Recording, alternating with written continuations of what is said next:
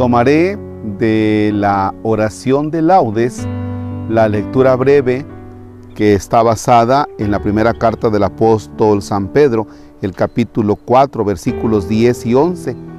Nos ayudará para la oración de este jueves que es 17 de junio. En el nombre del Padre y del Hijo y del Espíritu Santo. Que cada uno, con el don que ha recibido, se ponga al servicio de los demás como buenos administradores de la multiforme gracia de Dios. El que toma la palabra, que hable palabra de Dios, el que se dedica al servicio, que lo haga en virtud del encargo recibido de Dios. Así Dios será glorificado en todo por medio de Jesucristo, Señor nuestro, cuya es la gloria y el imperio por los siglos de los siglos. Amén. Fíjense, que cada uno con el don que ha recibido se ponga al servicio de los demás. Supone la lectura que todos nosotros sabemos que hemos recibido dones, que algo nos adorna a nosotros, a cada persona. No todos tenemos las mismas capacidades, no todos tenemos las mismas virtudes, son diferentes. Así como, bendito Dios, no todos tenemos los mismos defectos, ustedes tienen unos, yo tengo otros, pero estamos hablando ahora de los dones recibidos de Dios, de la multiforme gracia, dice aquí.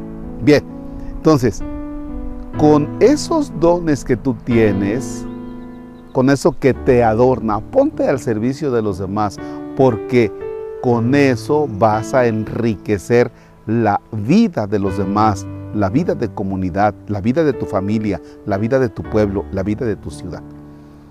Fíjense que no podemos estar celosos.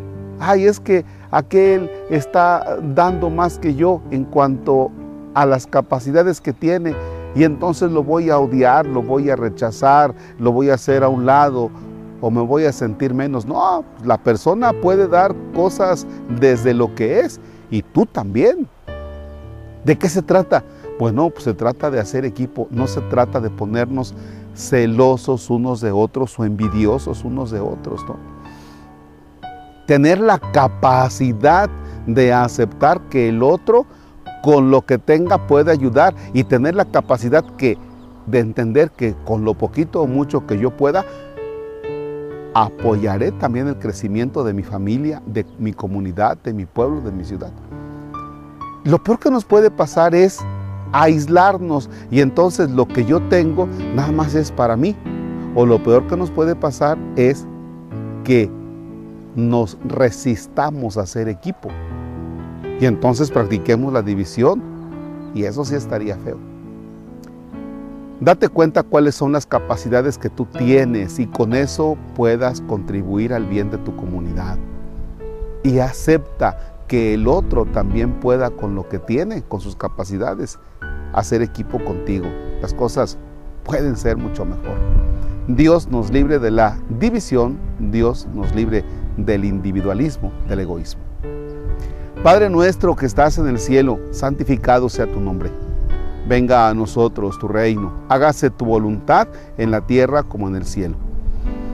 Danos hoy nuestro pan de cada día, perdona nuestras ofensas como también nosotros perdonamos a los que nos ofenden no nos dejes caer en tentación y líbranos del mal.